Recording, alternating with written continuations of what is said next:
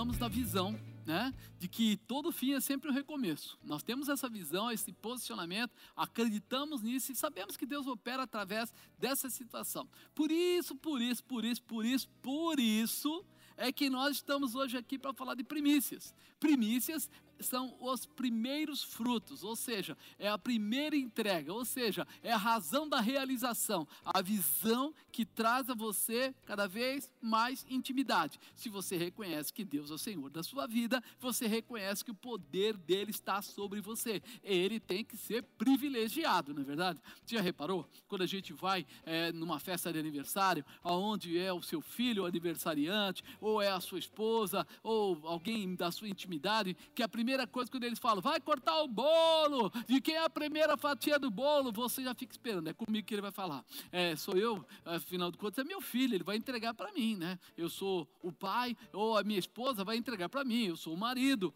E aí, de repente, quando vai cortar o bolo, corta o bolo, pega a primeira fatia e entrega para o vizinho. Epa! Como é que você se sentiria?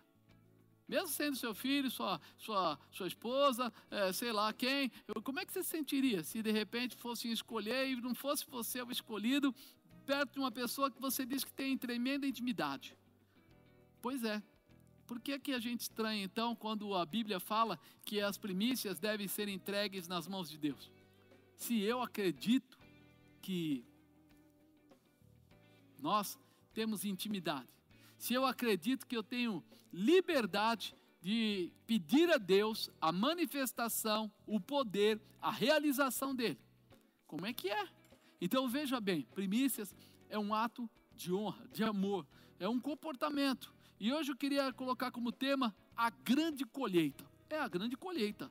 A gente precisa entender, porque muitas vezes as pessoas estão reclamando daquilo que estão colhendo, mas não estão prestando atenção naquilo que estão plantando. Então, peraí, vamos lá. Nossa posição sempre deverá ser a de estar semeando para uma grande colheita. Será que você tem feito isso? Será que você tem se disponibilizado a semear, acreditando ou com expectativa de uma grande colheita? Ou você é daqueles que tanto faz quanto tanto fez, só reclama depois que parece que Deus não gosta de você, só gosta do Zé, do Mané, do João, do Pedro, do Antônio, da Maria, mas de você ele não gosta. Só que você mesmo não tem se comportado adequadamente na tua semeadura. Então olha aí, não existe colheita sem semeadura.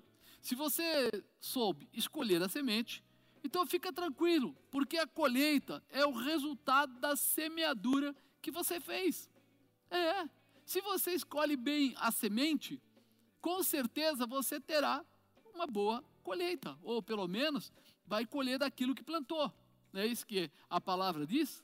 Aquilo que você semear, isto também você colherá. Então é muito importante que eu saiba escolher a semente. Ou seja, se eu vou colocar, eu vou colocar o quê? O melhor. Eu vou colocar o quê? As primícias. Eu vou entregar o quê? Aquilo que faz a diferença no meu relacionamento, aquilo que agrada ou que traz a, a, a colheita que eu tenho expectativa. Né? Tem gente plantando sementes aí de pimenta e querendo colher né? É, tomate, querendo colher outras coisas mais, frutas, etc. Cuidado. É a tua escolha que faz a diferença. Então não tenha medo de colher a semente que você mesmo plantou, quando você mesmo colocou. Lembre-se, Deus dá a semente, mas a semeadura dependerá de você. É. A palavra de Deus diz: Deus dá semente ao que semeia. Agora eu te pergunto: será que a semente que Ele está te dando, você tem plantado? Você tem entendido esse mistério? Porque quantas vezes a gente tem pego pessoas que diz assim: olha, é, não sobrou dinheiro. Deus sabe de todas as coisas. Ei, o perigo exatamente é este: é que Deus sabe de todas as coisas. E se Deus sabe de todas as coisas, não adianta eu vir com palavras de engano. Não adianta eu vir com, sabe aquela coitadinha de mim, ah, porque eu tenho pouco, ah, não, não. A Bíblia diz isso, que se eu sou fiel no pouco, Ele me coloca no muito. Então eu preciso entender que a minha semente tem que ser colocada, senão nunca será colheita, não haverá colheita. Né? Antes de tomarmos a atitude de semear, precisaremos preparar o terreno. Conhece isso? Aonde você tem colocado a sua semente. Antes de prepararmos o terreno físico, precisaremos preparar o terreno da alma. dos nossos sentimentos. Você sabia disso? Que muita gente, ele, ele não semeia, não é nem porque não tem recurso, é porque ele, ele tem uma visão que se ele fizer, ele vai perder, ele não vai ganhar. Ele tem uma visão que vai ser diminuído, que vai faltar. É medo mesmo, porque ele, ele tem uma, uma deficiência na alma. Ele passou por tempos de, de vamos dizer, de perda, tempo de dificuldade, e na cabeça dele só tem isso. Se eu colocar meu recurso nisso, eu vou ficar com ausência. Vai faltar depois. É melhor não fazer isso. Não pensa que é só em oferta, tem gente que é até na vida. Você pergunta para a pessoa, puxa vida, mas por que, que você não, não troca, é, de repente, essa roupa no melhor? Ah, não, não precisa, eu prefiro guardar o dinheiro mesmo. Então, apesar de ter recurso, ele vive miseravelmente. Por quê? Porque ele fica com aquela, aquela situação daquela roupa, ou aquele carro que quebra toda hora, ou coisas do tipo, e ele não muda. A casa dele nunca recebeu uma pintura, ele não muda. Aí é o lado miserável, é o lado corrosão, e não é, criação nem desenvolvimento. Nós precisamos tomar cuidado com isso. Né? É, nós precisamos reavaliar, primeiro de tudo, nosso coração. Se porventura não estivermos bem, se não estivermos convictos de tudo que é feito debaixo da orientação de Deus, nossa semeadura poderá parar em meio ao caminho, devido a qualquer dificuldade que possa vir a acontecer. É, se eu não estiver legal, qualquer coisa vai me parar. Aconteceu com Isaac, filho de Abraão. Olha o que diz aqui: sua confiança em Deus, perseverança pessoal o levavam a grandes vitórias. Gênesis 26, 12. Semeou Isaac naquela mesma terra e colheu naquele mesmo ano, sem medidas, porque o Senhor o abençoava. É interessante. Ele colheu sem medidas. Mas é bem declarado o motivo. É porque o Senhor o abençoava. Você pensou nisso? Quando você volta um pouquinho, você vai ver que houve uma grande fome na terra que a dificuldade foi grande, que ele saiu da terra que ele estava, que ele foi ficar junto com um povo que não era o povo dele, que ele ficou ali praticamente de favor. Mas aqui diz que ele semeou e justamente naquele mesmo período, naquele mesmo lugar, naquele mesmo ano, e colheu cem vezes mais. Aí nós começamos a ver o poder de Deus, porque ele fala, porque o Senhor o abençoava. Deus vai abençoar qualquer um ou vai abençoar aqueles que buscam nele é, a intimidade, buscam nele a realização? Se você entender esse mistério, muita coisa já muda na sua vida a partir de hoje. Se o Senhor estava abençoando a Isaac, com certeza é porque Isaac estava bem com Deus. Como já dissemos, Deus nos dá a semente, mas a obrigação da boa semeadura é sua, é nossa. Não é verdade? Ele dá a semente. Agora, o que você vai fazer com a semente? Depende de você. Depende como você vai semear. Depende em que plano você vai semear. De que maneira você vai semear. Quando nós honramos a Deus com a nossa semente, quando nós acreditamos naquilo que o Senhor está declarando, nós temos a colheita e a abundância que o Senhor traz para nós. Isso é importante. Olha que Isaías 30, 23 fala.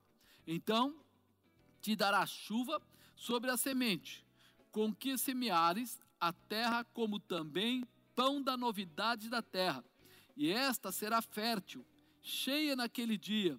O teu gado pastará em lugares largos de pasto. Então ele está dizendo aqui: te dará chuva sobre a semente em que semeares a terra. Chuva vem do céu. Chuva é algo que é da natureza. Então ele está dizendo aqui que vai dar a você a chuva sobre a semente. Aquilo que você entrega, aquilo que você semeia, nas coisas ou na mão de Deus, você tem resposta de Deus. A chuva para a tua semente crescer é Deus. Quando nós falamos de oferta, quando nós falamos de provisão, quem semeia somos nós, mas quem dá o crescimento é Deus. É por isso que ele fala, quando fala de dízimo, ele fala o quê? para trazer na casa do tesouro, e ele vai repreender o devorador, migrador, cortador, roubador, e ele vai abrir a janela do céu, e vai derramar uma bênção tal, que dela advenha a maior abastança. Se não for assim, fazei prova de mim. Quando ele fala da, das primícias, ele fala o quê? pegue os primeiros molhos, leve ao sacerdote, ele vai levantar a Deus, vai apresentar a Deus, vai orar e todo o restante da colheita será abençoado. Toda vez que você leva sementes para Deus, quem dá a prosperidade, a bênção, quem dá a realização é o próprio Deus. E é isso que precisa entrar no nosso coração: sabedoria espiritual para tomar posse de coisas grandes para fazer com que a nossa semente frutifique. É muito importante, né? Se quisermos ter a bênção de Deus, teremos que estar centrados na orientação do Senhor. Não é qualquer semeadura que terá a bênção de Deus. Teremos que estar dispostos a seguir a orientação do Todo-Poderoso todo o tempo. Quantas vezes as pessoas começam bem, mas ao longo do caminho, sabe o que elas fazem? Vão deixando. É, ela começa, se converteu, Aí ela vai, dá lá a sua, sua semente, entrega lá o seu dízimo, faz isso, faz aquilo. Aí o tempo vai passando, chega um dia ela tem alguma dificuldadezinha, algum sonhozinho, ela vai lá, pega o dinheiro, ou seja, pega a semente que era para colocar na mão de Deus e come, usa. E aí as coisas começam a dar errado e ela vai ficando, desanimando, caindo, abatendo-se. E daqui a pouco, quando ela menos espera, ela já está distante das promessas de Deus, porque ela perdeu a visão da semeadura e ela perdeu a visão da colheita. Perdeu da semeadura, automaticamente perdeu da colheita. Né? A parábola do semeador é muito clara nos seus ensinamentos para a nossa vida espiritual e financeira também. Veja que é ensinamento de Jesus. Marcos capítulo 4, versículo 1 diz assim: E outra vez começou a ensinar junto ao mar, e ajuntou-se a ele grande multidão, de sorte que ele entrou, assentou-se no barco sobre o mar, e toda a multidão estava em terra junto ao mar. E ensinava-lhes muitas coisas por parábolas e lhes dizia na sua doutrina: Ouvi, eis que saiu o semeador a semear. O semear aqui é o entregar, é uma doutrina de Jesus. O entregar é o que Jesus ensina a gente. Veja, ele está falando, saiu a semear, saiu a lançar, saiu a entregar, colocar. É, tem uma função tanto no espiritual como também no financeiro. Querido, toda vez que nós entendemos a manifestação de Deus, nós entendemos que Ele quer que a gente compartilhe, que a gente divida, que a gente entregue. Por quê? Porque isso é uma declaração do amor de Deus no seu coração. Jesus se entregou por sua causa. Deus enviou Jesus, entregou para que ele tivesse uma família no céu. O Espírito Santo manifesta, entrega os seus dons para que nós tenhamos autoridade e poder aqui na terra, segundo a manifestação do céu. Ou seja, quando você olha para as coisas de Deus, são entregas voluntárias, com amor, com dedicação, que trazem colheitas de realização. Então, o ensinamento maior de Jesus para nós foi entrega. Se você não tem essa capacidade, não tem esse desejo, é porque você ainda não está convertido. Ainda falta alguma coisa. Porque Ele vai ser o teu provedor, não um dia, não uma hora, mas sempre. Você vai ver a manifestação dele se multiplicar sobre você. O entregar é uma doutrina de Jesus, não para nos diminuir, mas para nos trazer uma grande realização. Jesus faz uma separação em cada tipo de semeador. É interessante essa palavra, quando ela começa a, a, a separar, né, cada lançar semente, cada qualidade de semeador ou qualquer condição de semeadura, ele vai nos ensinar quais são os comportamentos, o que eu faço e qual é a reação do que eu faço, o que eu planto e qual é a reação de onde eu planto. Tudo isso muda a minha história, tudo isso muda a minha capacitação e a minha realização, e isso não depende dos outros, depende de mim. Porque ele está falando aqui que o semeador saiu a semear, ou seja, lançou a semente. Mas agora ele vai falar aonde ele lançou a semente, de que maneira ele lançou a semente, como ele trabalhou a semente. E é isso que nós precisamos entender, porque o nosso coração está ligado a esse trabalho. O nosso vínculo está ligado a, a lançar a semente. Aonde?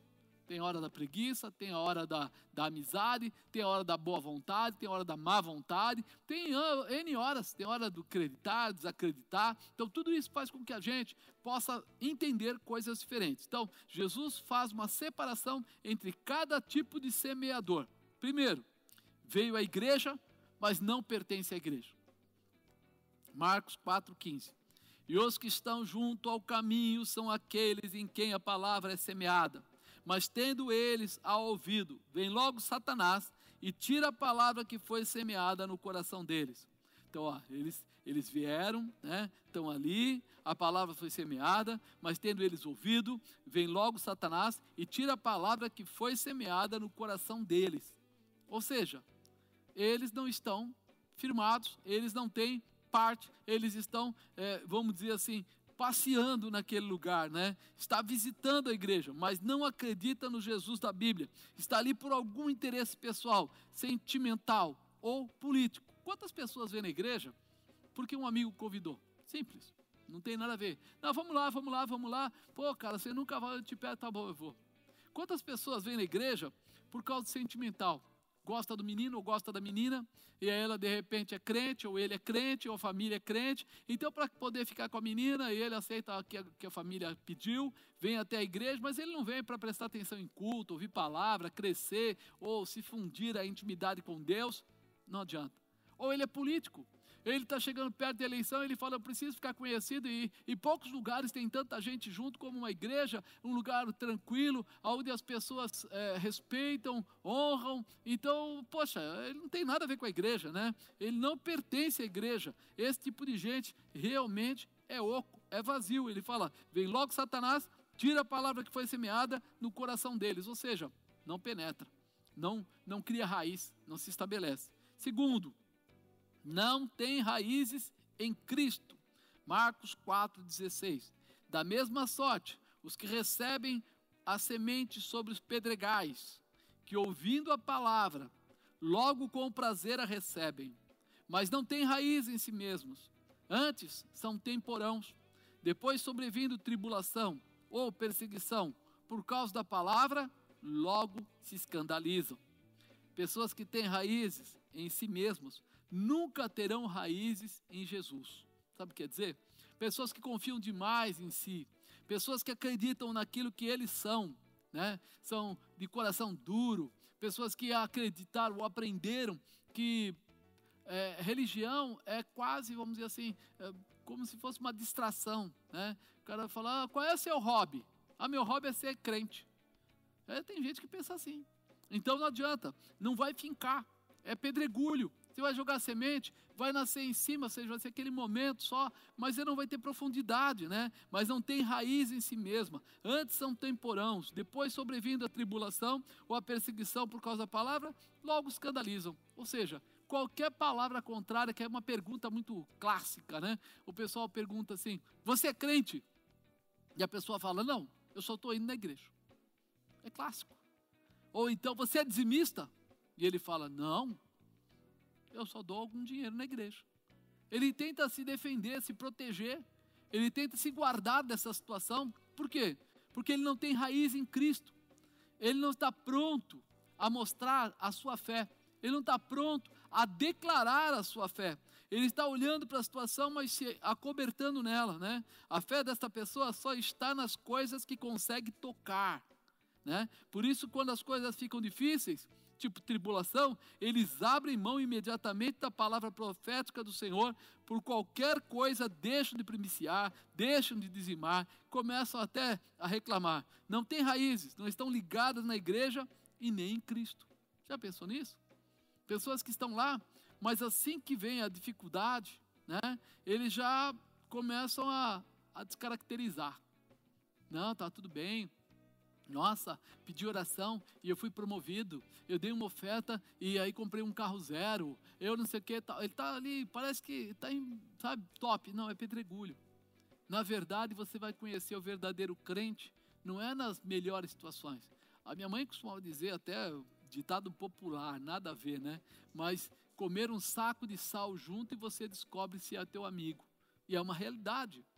Quando tudo está bem, todo mundo é teu amigo coloca um monte de comida em casa, refrigerante. Eu descobri isso quando me converti. É, lembrei agora. Quando me converti, eu tinha muitos amigos. E amigos que terminavam as noites em casa. Terminar a noite para nós não era 11 horas da noite, meia-noite. Terminar a noite para nós era 7 da manhã, 9 da manhã. Então muita gente ia para minha casa, a gente saía, voltava, eu trazia comida, tinha muita bebida, na época a gente bebia. E aqui o pessoal ficava lá, nossa, me amava, como eles gostavam de mim. Até o dia que eu me converti e disse assim: não tem mais bebida em casa. O cara falou: o quê? Falou: não, não tem mais bebida. Eu não falei para eles que eu não podia mais ficar até de madrugada. Não foi isso. Verdade, eu não falei para eles que eu não ficaria mais com eles até as nove da manhã. Não falei para eles que eu não comeria mais a, a pizza ou a, as coisas que a gente combinava e comia. Não, não, churrasco, não. Só falei que não bebia mais e eu não gostaria mais de ter bebido em casa.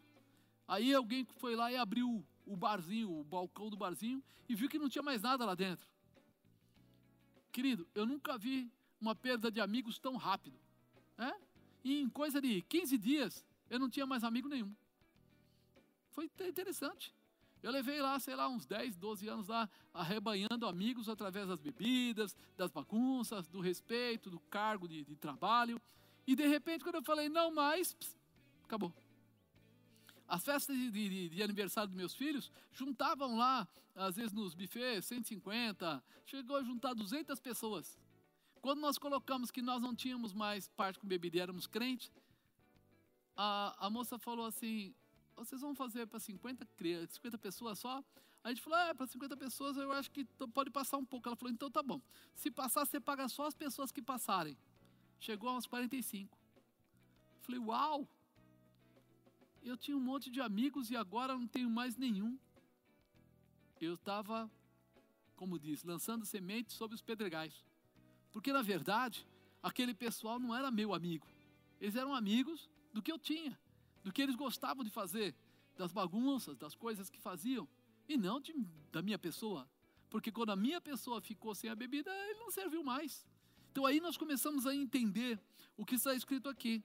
Né? Se vier uma dificuldade, se vier uma tribulação, se vier alguma coisa, você vai saber se aquela pessoa tem raiz em Cristo ou não. Se ela tiver raiz em Cristo, ela vai lutar, vai passar do outro lado, vai sair e vai dizer só o Senhor é Deus. Mas se não, irmão, ela cai fora da igreja, sai falando mal de todo mundo, já não vai falar que oferta é roubo, que esse pastor não pensa que ele se aproveita, vai começar, pode ter certeza, vai vir uma opção de coisa. Então, não tem raiz em Cristo. Terceiro, tem olhos nas coisas do mundo. Marcos 4:18. E os outros são os que recebem a semente entre espinhos, os quais ouvem a palavra, mas os cuidados deste mundo e os enganos das riquezas e as ambições de outras coisas, entrando, sufocam a palavra e ficam frutífera. Estas pessoas sempre estão fazendo contas do que poderiam fazer com o dinheiro que entregam nas igrejas. Você pensou? Elas ficam ligadas, né? Recebem a semente entre espinhos, aos quais ouvem a palavra, mas os cuidados deste mundo e os enganos da riqueza, as ambições e outras coisas, entrando, sufocam a palavra e ficam frutífera. As pessoas começam a imaginar o que, que elas poderiam fazer se elas estivessem lá fora. Aí a igreja já começa a ser peso, porque elas gostavam de coisas que tinham certas liberdades que, né, às vezes uma, uma traidinha, às vezes uma enganadinha, às vezes toma uns tingué, né, beber. Nossa, como o pessoal fala, né? Quando você vê o pessoal do mundo, eles estão falando, eles falam, nossa, bebeu até cair, bebeu até entortar, bebeu até não sei o quê. Então eles acham que isso daí é um, algo promissor, que traz uma alegria, uma, é, né? e quando de repente ele entra na igreja e começa a seguir os caminhos, ele começa a ter dificuldade. E quando fala de dinheiro? E quando fala de dinheiro, começa a aparecer situações. Então, peraí, se eu, se, ele pensa logo assim, ó, se eu tivesse é, com esse dinheiro aí do dízimo, eu pagava a prestação de um consórcio sei lá, um terreno, alguma coisa. Ou então ele fala assim, ele pensa puxa, se eu juntasse, poderia viajar mais longe minhas férias.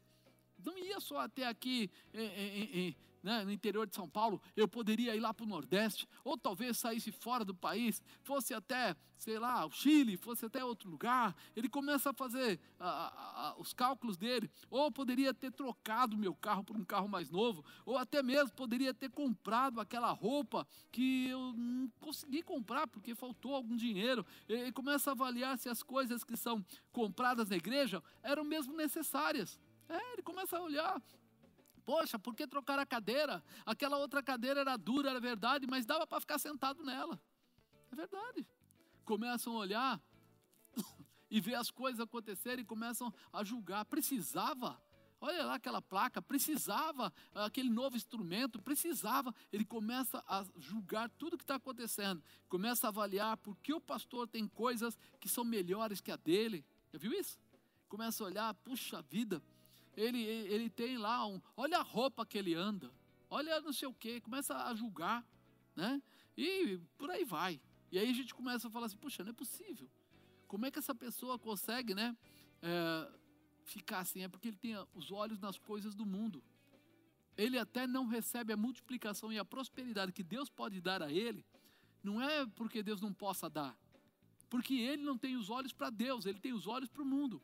A comparação dele não é com a bênção que o Senhor pode dar, mas é o que as pessoas têm de inveja, a desejos, a orgulho, a tantas coisas. E ele perde, perde a referência, perde a bênção. Ele tira os olhos da orientação de Deus, por isso não alcança seus objetivos, passa a acreditar é, e para das ofertas. Primeira coisa que ele acredita é puxa vida.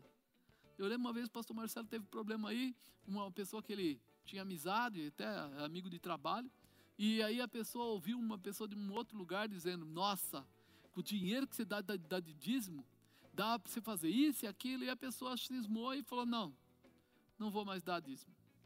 E parou.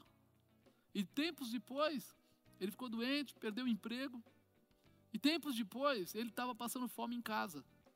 E aí o pastor Marcelo foi até a casa dele, levou uma cesta básica dele, doou para ele, começou a dar apoio. E aí perguntou para ele, quando começou essa dificuldade? Ele falou, desde o dia que eu falei para o senhor que eu não ia dar mais dízimo, que a partir de agora eu ia guardar aquele dinheiro para mim, que eu ia usar aquele dinheiro em algo melhor. Daquele dia em diante a coisa começou a enroscar, eu comecei a ficar doente, depois eu comecei a, a ter dificuldades no trabalho, depois eu perdi o emprego, depois eu gastei todo o dinheiro do dinheiro do que eu recebi da saída do emprego. E aí não tinha mais jeito de fazer mais nada. Eu até pensei em voltar a dar dízimo, mas eu não tinha mais dinheiro. Então, amados, muitas vezes as pessoas são mal orientadas. O diabo usa pessoas para colocar a mente dela dependendo do mundo. E ela nem presta atenção que o que ela tinha já era uma reserva, já era uma resposta daquilo que ela semeava, daquilo que ela fazia. Então é muito importante a gente abrir nossos olhos para acompanhar o que Deus dá. Jesus fez uma separação entre cada tipo de semeador, mostrando o que cada um daqueles perdem quando eles se comportam assim. Apóstolo, então toda vez é perda? Não. Mas ele também falou algo especial para os fiéis. Olha que coisa interessante, né? Quarto, os fiéis. Marcos 4, 20. E os que recebem a semente em boa terra são os que ouvem a palavra e recebem e dão fruto, um a 30, outro a 60 e outro a 100 por um.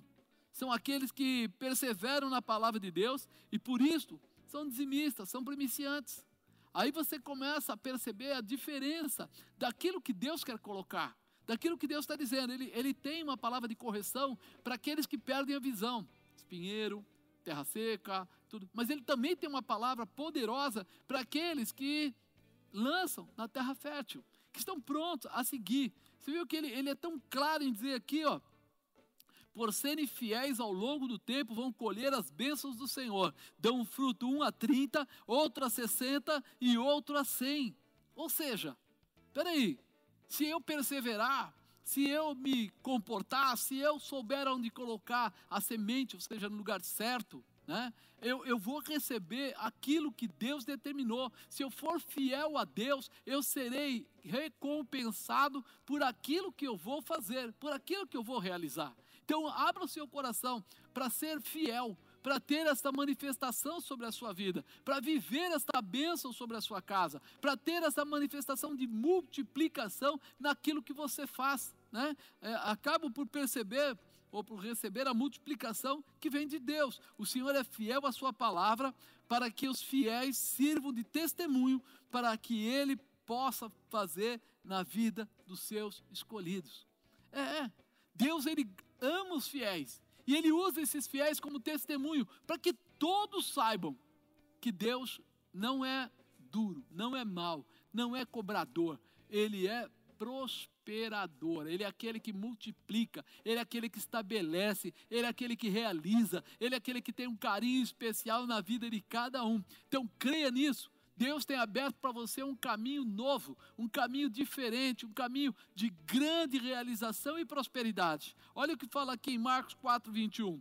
E disse-lhe: Venha a candeia para ser posta debaixo do cesto ou debaixo da cama, não para ser colocada no velador.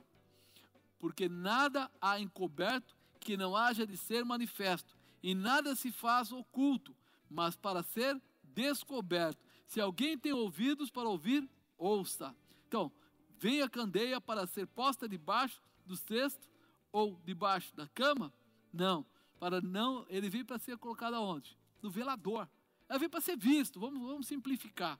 Ela vem para que você seja um testemunho vivo do poder, da prosperidade, da realização, de tudo que Deus tem preparado para a sua vida.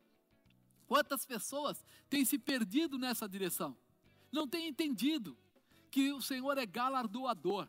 Sabe o que é ser galardoador? É aquele que dá galardão, aquele que coroa as pessoas que andam nos caminhos certos. Então, por isso que eu fiz questão de mostrar para você toda a visão do, da parábola do semeador. Que quantas vezes as pessoas vão se perdendo no meio do caminho e depois até reclamam. Mas quando ela foi lançar a semente, ela lançou aonde? Será que foi no espinheiro? Será que foi é, na, nos pedregulhos? Será que foi na terra seca? Onde você lançou? Será que você tem entendido que o teu comando, ou seja, a tua coordenação de comando, juntando a Deus, ligada ao Senhor, traz respostas poderosas para você? Nós estamos falando hoje de primícias. E o Senhor está falando que toda vez que você entende como manusear as tuas sementes, você tem uma colheita abençoada, você tem uma realização abençoada. É algo muito especial. A orientação é: tome posse da promessa de Deus, tome posse da promessa de Deus, seja um primiciante, colha das promessas de Deus para a sua vida, se posicione. Oh, mas o que é primícias? São os primeiros, os primeiros frutos colhidos, ou o primeiro molho colhido, que você vai entregar na mão do sacerdote. Por que eu vou entregar na mão do sacerdote? Porque lá em Levíticos, capítulo 23, fala isso. Fala que eles, todas as vezes que chegava o tempo da colheita, eles pegavam o primeiro molho, a primeira quantidade, juntavam, levavam até o sacerdote. O sacerdote fazia o quê? Apresentava a Deus, orava para que todo o restante da colheita fosse abençoada era uma posição, aquilo era uma declaração. Oh, mas você pensa que naquela época também não tinha coisas erradas? Lá tem uma, um dos versículos lá que diz o quê? Que você não vai cozer o filhote no leite da mãe. Ou seja, eles tinham um hábito, sabe, simpatia, sabe, ocultismo, sabe, espiritismo. É, eles também tinham isso naquela época, pensa que não. Então eles faziam o quê? Para dar sorte, para ver prosperidade, eles pegavam um filhotinho que acabava de nascer, de animal, né, vou falar cabrito, e de repente ele ia lá tirava o leite da mãe e colocava dentro de uma tina o leite da mãe e punha fogo embaixo e colocava o animal para morrer no leite da mãe, cozinhava ele, morria como sacrifício. E sabe o que acontecia quando ele fazia isso? Ele acreditava que deuses, entre aspas, iam levá-lo à prosperidade. Então, uma das declarações que foi feita é essa: que eles não iam fazer isso, que Deus não aceitaria esse tipo de comportamento. Por quê? Porque ele ensinava: você vai consagrar toda a tua colheita a Deus. Ou seja, aquele primeiro molho entregue na mão do sacerdote tinha essa representação, que todo o restante da colheita seria abençoado. Tinha outras ofertas que aconteciam no meio da colheita, mas aquela declaração era o princípio de uma grande mudança, de uma grande realização, de um tempo de abundância, aonde eles pudessem ter o melhor. Por isso é importante a gente entender, primeiro, se Deus dá semente ao que semeia, ou seja, se a terra produzia e gerava frutos, gerava lá uh, o trigo, gerava lá o milho, ei, quem gerava era a terra. Ah, mas eu punha a semente, a semente que Deus te deu. Ou seja, nós entendemos que a semente vem de Deus, que a terra pertence a Deus, por isso, o que eu produzo na terra, o que eu produzo na terra, deve ser honrado, deve ser levado a Deus. Para quê? Para que todo o restante seja abençoado. Quando nós falamos de, de, de dízimo, a gente fala que o devorador, o migrador, o cortador não pode entrar, ou seja, nada pode vir roubar o que você tem. Mas quando eu falo de colheita, isso me traz a prosperidade e a riqueza. De que maneira? Todo o restante será uma colheita abençoada. Não vai haver roubo, não vai haver é, chuvas fortes, não vai haver nada que venha atrapalhar a minha condição de colher aquilo que Deus me deu. Mas em tudo isso, eu só entendo uma coisa: que Deus, Ele quer ser honrado. Ele quer que você olhe para Ele como o Senhor da sua vida. E nós temos uma grande dificuldade. Quando aquele aquela orientação de Jesus disse: amar a Deus sobre todas as coisas. Muitas vezes a pessoa ama a Deus sobre o carro, sobre algumas coisas físicas, mas quando fala do dinheiro ele fica muito preocupado. E nós precisamos quebrar todos os paradigmas, todas as barreiras, para entrar numa intimidade perfeita com o Senhor, para viver a realização que esse Deus tem dado a você. É o tempo de você começar a colher em abundância de uma forma especial. De que maneira? Honrando a Deus. Colocando Deus como principal na sua vida. Mostrando a Ele que você reconhece que Ele é aquele que te dá o melhor. Mostrando a Ele que você reconhece que Ele tem o melhor para colocar na sua vida. Então hoje é dia de primícias, é dia de realização, é dia de você não só acreditar, mas tomar posse de tudo aquilo que Deus preparou para você. As sementes estão nas suas mãos. Use elas da forma adequada e colha da bênção e da abundância de Deus para a tua vida, não por um dia, mas por toda a sua vida. Se você parar de semear, com certeza, pode ser que hoje não, amanhã não, mas lá na frente você parar de, vai parar de colher. Por quê? Porque é natureza, é normal. É por isso que Jesus, por isso que Deus sempre deu a orientação seguindo os critérios ou os métodos naturais. Você pode ver, quando ele fala de construção, ele fala de areia, ele fala de solo firme, ele fala de pedra engastada, pedra estabelecida, ele fala de pedra de esquina, ele fala, ele fala sempre usando os mesmos símbolos para que as pessoas entendam. Quando ele fala de colheita, ele fala de semente, ele fala de semeadura. Por quê? Para que o homem não tenha dúvida, mas entenda que toda prosperidade depende de uma semeadura. Sem prosperidade, sem semeadura, você não vai ter colheita. Não haverá bênção para a sua vida. Então, esse é o tempo. Pegue aí as suas primícias. Pegue aí aquilo que você acredita. Né?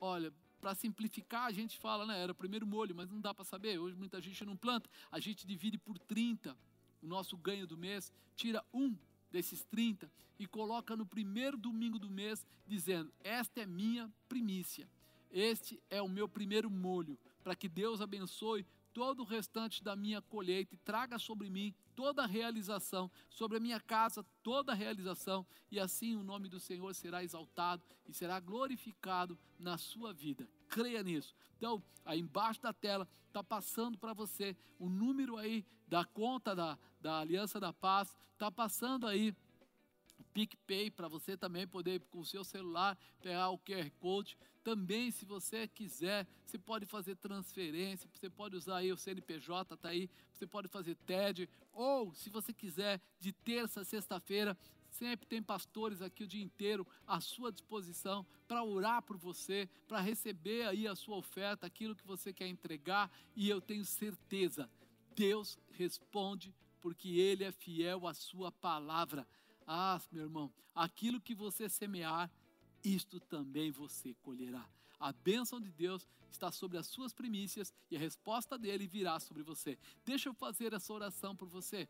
Senhor maravilhoso, Deus bendito, Deus todo-poderoso, Deus eterno, Deus santo, Deus justo, Deus fiel, é diante da tua palavra que nós nos colocamos, Senhor, e pedimos agora que o Senhor possa tomar cada um desses dizimistas, cada um desses primiciantes e abençoá-los poderosamente. Senhor, responde a eles com o teu poder, responde a eles com a tua prosperidade, responde a eles, Pai, com a tua graça, que eles possam ter abundância, Senhor, em tudo que fizerem. Senhor, em nome de Jesus, Senhor, se alguém está passando aperto, se alguém está desempregado, Pai, quando eles colocarem a carteira profissional aí do lado da televisão, o fogo do altar consumirá todo o mal e estabelecerá uma nova porta de emprego. Se eles têm contas para pagar e não têm tido recurso, pelo nome de Jesus Cristo, eles vão colocar as contas na frente dessa televisão e o sangue de Jesus Cristo, o nome de Jesus Cristo manifestará prosperidade. Pai, eles eram fiéis e tinham uma visão de fidelidade contigo, por isso eles precisam, Senhor, gozar da tua plenitude, do teu poder, da tua graça, da tua realização, que toda necessidade deles, Pai, seja suprida de uma forma especial, em nome de Jesus Cristo, meu irmão, minha irmã. Se você estava desempregado, eu agora declaro pelo nome de Jesus que essas portas se abrem, que a prosperidade de Deus te alcança. Se você tinha uma empresa e encontrava dificuldades na área financeira, dificuldades na área com os clientes, eu agora libero você, libero a tua empresa, libero para que haja prosperidade na sua casa, para que haja prosperidade nos seus negócios, para que você colha da abundância do Senhor. Um por 30, um por 60, um por 100, que o nome do Senhor seja glorificado na sua vida e nunca te falte nada devido à tua fidelidade. Em nome de Jesus Cristo, que assim seja, para a glória de Deus, em nome de Jesus. Que as primícias possam trazer você ou levar você a mais perto do Senhor. Se você ainda não aceitou a Jesus, se você ainda não recebeu né, essa manifestação gloriosa da presença de Cristo, você tem liberdade agora. Você pode escrever o seu nome aí e dizer: Eu quero receber a Jesus. E eu tenho certeza que alguém vai ligar para você, que haverá aí alguém orando por você e a sua vida será poderosamente abençoada. Então, se você se distanciou, escreve lá: Eu quero me, me restabelecer na presença de Jesus. Eu tenho certeza que um novo tempo virá. Talvez você se distanciou, não fisicamente, mas já não era mais um primiciante, já não era mais um dizimista. E percebeu que isso não agrega, que isso apenas tira. E agora Deus vai tocar a sua vida, vai abençoar você e vai liberar você de uma forma especial, porque você vai começar a fazer novamente, a entregar novamente, a semear novamente, e o nome do Senhor será glorificado na tua casa. As portas se abrirão, as barreiras cairão e a prosperidade de Deus se multiplicará para você de uma forma especial. Então receba Jesus. Senhor, toma essa vida que ele possa receber a Jesus Cristo como seu Senhor e ser poderosamente abençoado para a glória de Deus.